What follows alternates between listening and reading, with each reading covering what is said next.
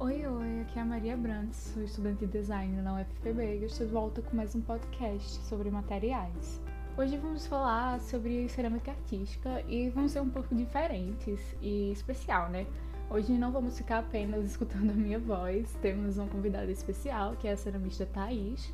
Ela é a dona da marca Nuvem Cerâmicas e meu contato com ela foi através de áudios, então vou estar aqui passando um pouco para vocês do papo que a gente teve mas antes nós vamos falar um pouquinho mais sobre a cerâmica em si. A cerâmica é um material usado pelo homem há mais de mil anos e, apesar de passar por toda uma indústria, ela é um material natural, né? Ela é fabricada a partir da argila. A produção de peças artísticas de cerâmica tem um processo muito variado, que vai depender tanto da própria peça quanto do ceramista que está fazendo. Mas, no geral, o processo é a modelagem da peça, sua secagem, é feito o acabamento e daí ela vai para o forno, né, que tem a queima da cerâmica. Tem tanto processo que peças que só são queimadas uma vez, como também tem as peças que são queimadas duas vezes, que é o caso das peças da Thaís, que ela queima, depois tem o processo de pintura e após pintura tem a queima novamente. E o artesanato da cerâmica pode ser super divertido e é um material super versátil. Você pode fazer desde vasos e peças de decorações até os utensílios do dia a dia, como potinhos e canecas de cerâmica. Saindo dessa parte mais técnica, vamos começar a nossa conversa com a Thaís. E primeiro eu gostaria de saber um pouco, Thaís, sobre você e sua marca, sobre como foi essa sua entrada no mundo das cerâmicas. Meu nome é Thaís, eu sou de Campinas e tenho a marca Nuvem Cerâmica, Nuvem, e é uma marca de coisas bonitinhas para fazer as pessoas felizes. Mas, primeiramente, egoísta eu, é, queria trabalhar com algo que eu gosto, ganhando dinheiro ou não. Eu comecei com a cerâmica em 2015 eu era publicitária em uma agência e criei coragem de fazer o curso, que era uma vez por semana, e não foi um curso muito agradável para mim. É, eu agradeço essa época porque eu aprendi o básico, só que eu nunca conseguia chegar num resultado que eu queria, nada parecido com o que está saindo agora. Realmente, é, eu terminei o curso ainda não conseguindo os objetivos que eu queria, porque no lugar que eu fazia o curso, é, as peças eram muito diferentes e, e eu não sabia que materiais usar para chegar no resultado que eu queria. Então foi complicado. E foi um trajeto muito difícil porque eu estava fazendo esse curso em Campinas e decidi me mudar para Curitiba e a partir daí eu tive muitos problemas pessoais que foram me impedindo, falta de dinheiro. É, eu fazia um curso em Curitiba com uma professora maravilhosa e com uma professora maravilhosa eu me senti um pouco mais empolgada para continuar na cerâmica, mas assim, ela ficou parada por muito tempo, por falta de tempo, por falta de recurso. É, eu continuei a nuvem bem por baixo, assim, muito esporadicamente vendendo peças, mas percebia que ainda assim eu era bem recebida, as pessoas ainda queriam conhecer meu trabalho, que foi super legal. E quando a minha vida ficou um pouco, mais, um pouco menos complicada, é, aí eu tive oportunidade, guardei bastante dinheiro e realmente investi nisso, mas a minha vontade de ser ceramista era muito grande desde o começo. E as pessoas falavam que é, viver de cerâmica era uma coisa muito difícil para lá de impossível, assim. Mas ainda assim eu peguei e investi pra caramba, assim, e acreditei. Nem sei como, porque eu sou uma medrosa. Que bom que você conseguiu vencer esse medo estar tá aí arrasando, né? É, eu gostaria de saber um pouquinho sobre por que você escolheu a cerâmica, né? A gente tem diversos tipos de materiais diferentes. Então, por que a cerâmica?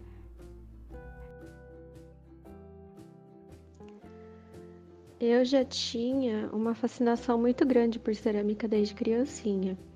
É, desde a cerâmica de supermercado Até o momento em que minha mãe fez um curso rápido e eu vi a cerâmica artesanal e eu fiquei, tipo, louca, achando a coisa mais maravilhosa do mundo. Mas eu não entrei pro curso ainda, né? E o segundo motivo é que eu era interessada em ser artista, eu precisava expressar arte de alguma maneira e a ilustração era o caminho que eu enxergava, só que eu morro de medo de concorrência. É, é basicamente isso. Tem muito ilustrador incrível no mundo e eu achava que eu não tinha é, a garra e a habilidade para ser uma grande ilustradora. Então, na cerâmica, não tinha no Brasil ainda, ou pelo que eu sabia, nenhum artista com quem eu me identificava. É, os artistas que eu gostava, que era jovem para jovens, eram pessoas de fora, de outros países. Então eu pensava assim: se no Brasil ninguém está fazendo esse tipo de cerâmica que eu acho incrível, que é mais jovem, mais contemporâneo, e, e eu tenho tanto medo de concorrência, eu já vou pegar essa coisa que eu amo e vou tentar entrar para esse mundo, né? Aí eu não vou estar tá necessariamente competindo com ninguém, eu sou muito medrosa, acreditem. E deu tudo certo. E é interessante ver que ao longo dos anos foram surgindo outros artistas que eu admiro no Brasil. Então, é, agora a cerâmica está sendo mais conhecida pelo público jovem aqui, e aí essa entre aspas, competição que eu tinha tanto medo tá aparecendo, mas eu, eu tô mais segura agora. Eu acho que se tivesse tanta gente fazendo, eu não teria coragem naquela época, talvez. É, mas eu acho legal, eu acho legal também a ideia, talvez eu esteja viajando, mas a ideia de que tenha jovens se inspirando no meu trabalho para começar na cerâmica também. Acho muito legal. Eu acho que o Brasil tem que aproveitar mesmo. E os outros materiais, realmente, é, eu amo vidro. Eu acho o trabalho artístico em vidro, nossa, muito legal. E é uma das coisas que eu já pensei em entrar. Só que assim, é, eu acho que na prática o vidro, trabalhar com muito fogo, muito calor, é, eu não daria certo ourivesaria também, eu tinha interesse em fazer, só que a cerâmica realmente é uma coisa que chamava mais minha atenção desde criança, que eu já gostava muito, então por que não, né? Começar algo novo é sempre muito difícil, né? E... Mas você tá arrasando, sinceramente. E seu trabalho foi o primeiro que eu conheci aqui no Brasil com essa pegada da cerâmica mais contemporânea e eu tô achando muito legal o que você vem fazendo. É, sobre a criação das suas peças, como é assim o processo de produção, de inspiração também, né? O processo criativo.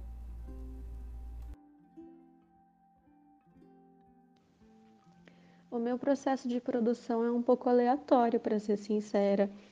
É, eu queria ser o tipo de pessoa que pega e fala assim: vou fazer 30 canecas, sentar e fazer só 30 canecas. Mas assim, eu moldo duas canecas e eu já tô doida para fazer outra coisa, já começo a pirar. Às vezes eu pego para fazer no torno um copo e acaba saindo um vaso, entendeu? É um pouco sem controle. Mas eu me divirto, eu acho que eu não consigo trabalhar de outro jeito. E o processo criativo eu acho que eu gosto de coisas fofinhas, é, animais, tudo mais, flores. Só que ao mesmo tempo eu também gosto de coisas consideradas meio trash pela, por, pelas pessoas, pela sociedade. Tipo, ah, tô menstruada, vou fazer sobre menstruação. É, a gente é feminista, vamos fazer buceta. Estamos bebendo muito, vou fazer corotes e copos de cerveja. Então. As inspirações são um pouco de cotidiano. Às vezes alguém me manda mensagem, da última vez foi tipo uma pessoa falando: "Ah, você já faz pomba sentada?" Que eu tirei a ideia de uma figurinha de WhatsApp. Aí ela falou, faz vaca sentada. Então agora eu tô na pira de fazer vaca sentada. Então, é... ah, eu acho que o meu processo criativo é bem simples, viu? Não é nada que eu fico pensando muito. Às vezes eu pego o feed do Instagram e o Pinterest fico olhando tudo que o mundo tá fazendo para ver o que, que é legal também, é, tentando, óbvio, não copiar de ninguém. Mas eu percebo que se inspirar em coisas banais da vida é uma coisa que o pessoal, por exemplo, de Londres fazia e eu ficava, nossa, que engraçado, fazer uma sacola de supermercado em cerâmica. É... E que legal, sabe? Sei lá. Outra coisa interessante que aconteceu foi o nicho do fumo, que eu não tinha vontade de, de pegar no começo, mas pessoas falavam para mim, ah, faz um bong, faz um cinzeiro. E eu comecei a me interessar e percebi que assim, o público ganjeiro, é, o que as lojas oferecem são muito para o público masculino, né? Umas coisas tipo é, Bob Marley. E eu fui percebendo que é legal também oferecer coisas bonitinhas e mais femininas para esse pessoal. E é muito legal fazer bongs e pipes e piteiras, então eu acho que deu super certo, assim, porque me faz muito feliz, assim, é muito interessante fazer um bong de cada formato e saber que as pessoas estão curtindo e sendo contempladas pela coisa da maconha fofa. Então, no geral, assim, tudo o que eu queria está acontecendo, que é as pessoas considerarem a minha cerâmica como um mimo que elas dão para si mesma e que faz elas muito felizes. E ao mesmo tempo eu tô muito feliz trabalhando aqui no meu quartinho, é, fazendo o que eu gosto e ainda fazendo os outros felizes. Eu acho que não tem nada mais legal que eu poderia pedir. Muito legal isso de você trazer coisas de cotidiano para o seu trabalho. Suas peças são lindas e muito fofas. E eu ainda não me dei esse mimo, mas eu pretendo muito ter um pedacinho da Nuvem Cerâmicas aqui comigo. É, enfim, foi super legal ter você aqui, conhecer mais um pouquinho sobre você e seu trabalho. Agradeço muito por esse tempo que você cedeu para falar um pouquinho aqui com a gente muito obrigada mesmo. E por hoje é isso, né? Tivemos esse papo bem legal sobre cerâmica artística. E vocês precisam dar uma olhada lá no trabalho da Thaís, é incrível. O Instagram da nuvem é o NVVM Cerâmicas. Então vão lá dar uma olhadinha e enfim, é isto. Um cheiro para vocês e até o próximo podcast.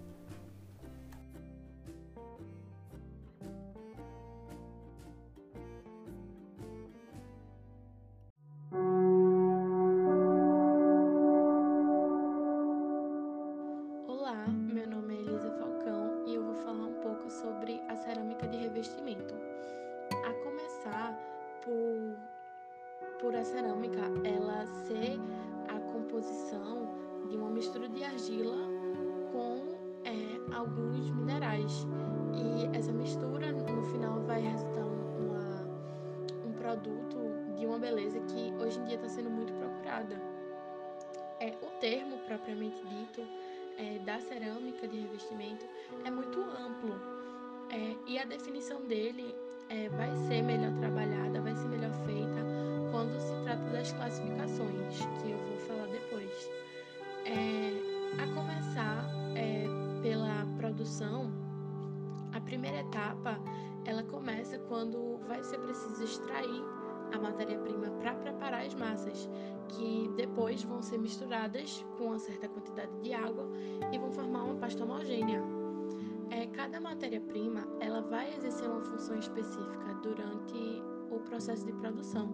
E elas são divididas em duas classificações: a matéria-prima plástica, que é a argila e o caulin, que vão ser essenciais para a conformação, porque vão dar uma certa plasticidade para na massa, é, que vai ser necessário para um revestimento bom pelo meio mecânico. E é, a matéria-prima não plástica, que é o talco e os carbonatos, que vão atuar na mistura da, da argila para produzir a massa. Depois disso, elas vão ser armazenadas em depósitos. E essa matéria, é, quando sólida, vai ser moída. E assim vai começar o processo oficial. É, sobre esse processo oficial, a produção ela já, vir, já virou bem automática por causa das máquinas tecnológicas que a gente tem hoje em dia. Porém, como todo produto, é, no final ela vai passar por uma avaliação é, das pessoas, os profissionais que estão trabalhando com ela. Na preparação dos materiais, vai precisar do pó, que foi moído, como eu já falei, e das fritas ou esmaltes, que é, vão ser aplicadas no biscoito. Daí, é, elas vão passar para a conformação, que pode ser por extrusão ou por prensagem.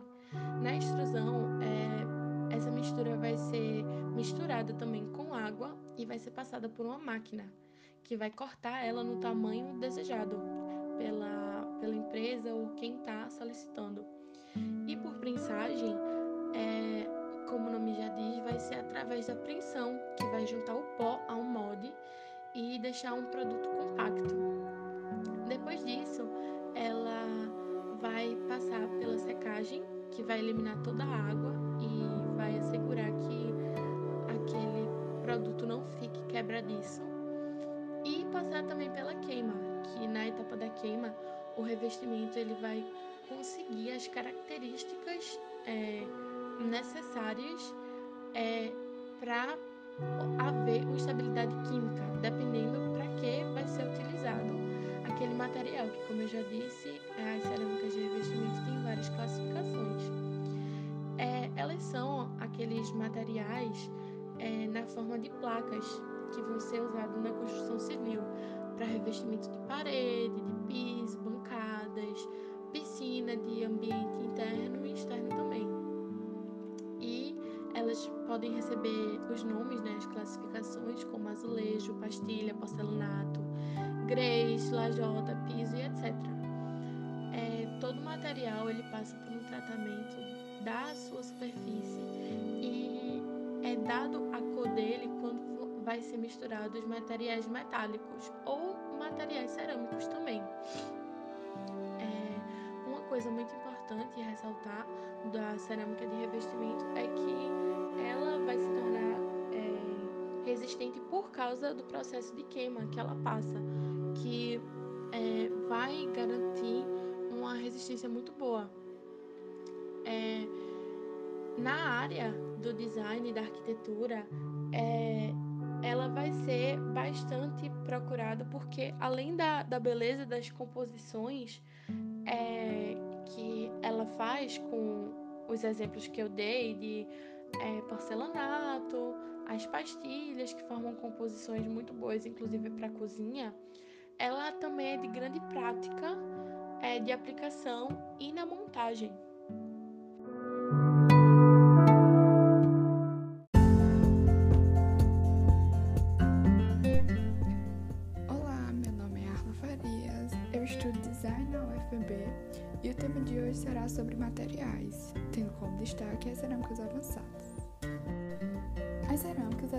Ser classificadas em dois grupos. As cerâmicas tradicionais, que é utilizado em revestimentos, desde azulejos até vasos para cultivo. O outro grupo é a cerâmica avançada, em que os produtos que possuem sua aplicação são de uso intenso e tendem a se ampliar cada vez mais. Tendo como exemplo as naves espaciais, satélites, usinas nucleares, acendedores de fogo, materiais cortantes, entre outros. Elas são muito diferentes das cerâmicas tradicionais, pois apresentam aplicações específicas para cada uso. Ademais, as cerâmicas avançadas são caracterizadas de acordo com a sua função em magnéticos, ópticos, químicos, térmicos, mecânicos, biológicos e nucleares. Outro aspecto que podemos diferenciar a cerâmica tradicional da avançada é o grau de pureza da matéria-prima que foi utilizado para a emissão do produto final. A cerâmica avançada também é conhecida como cerâmica fina ou de alta tecnologia. suas propriedades térmicas, químicas e mecânicas proporcionam uso em diferentes aplicações, tais como em filtros, turbinas, peças de motores e freios, na medicina, podendo ser aplicada na prótese dentária, entre outros. Diante disso, elas se tornam indispensáveis em termos de desempenho, segurança e confiabilidade. Em relação à sua produção, por a matéria-prima utilizada ser sintetizada em laboratórios, ela exige um controle cuidadoso e preciso em cada etapa de fabricação, para que assim nenhuma de suas características sejam comprometidas. O processo convencional da cerâmica avançada tem como início a moagem, ou melhor, a mistura de óxidos, em que ocorre o refino de diversos óxidos, seja eles metálicos, nitratos, silicatos e terras raras, e que vão se agregar à cerâmica para dar maior dureza. Em seguida vai ocorrer o peneiramento, em que tem como objetivo de homogeneizar o tamanho das partículas. Depois ocorre a calcinação, que o material é levado a uma alta temperatura para retirada de impurezas e gases indesejados. Após isso, temos a segunda moagem. Logo em seguida, tem a conformação. É nessa etapa que o pó irá adquirir a forma desejada. E assim, por fim, e não menos importante, e por fim, a sintetização. O material final é levado novamente a alta temperatura, mas dessa vez para aumentar a cerâmica. Vale ressaltar que é através da moagem 2 que obtém-se o material em forma de pó. O seu alto desempenho é marcante por principalmente duas características: por suportar temperaturas até mesmo que fundem o aço e por resistir à maioria dos corrosivos. Porém, ele é um material muito frágil, ou seja, o que isso quer dizer? Ele não suporta a propriedade mecânica de flexão, o que acaba ocasionando em uma certa limitação do seu uso em algumas aplicações. Já em relação ao custo, é benéfico, pois são materiais com valores consideráveis, já que tem um longo período de duração e também agregam maior tecnologia e maior desempenho ao produto final. Em relação a perspectivas futuras, pesquisas realizadas em 2018 mostram que a trajetória do comércio das cerâmicas entre 2017 e 2025 em diversos países foi e continuará sendo um crescimento linear, e a tendência é que não tenha ponto de queda, Sendo assim, é uma área muito promissora.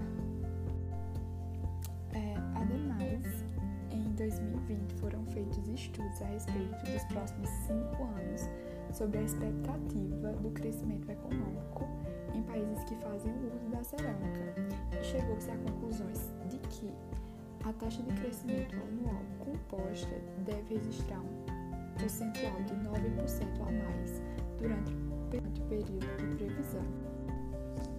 Tais fatores, como o uso do material como alternativa aos metais e aos plásticos e a crescente demanda na indústria médica, acabam ocasionando um impulso e uma permanência do material no mercado.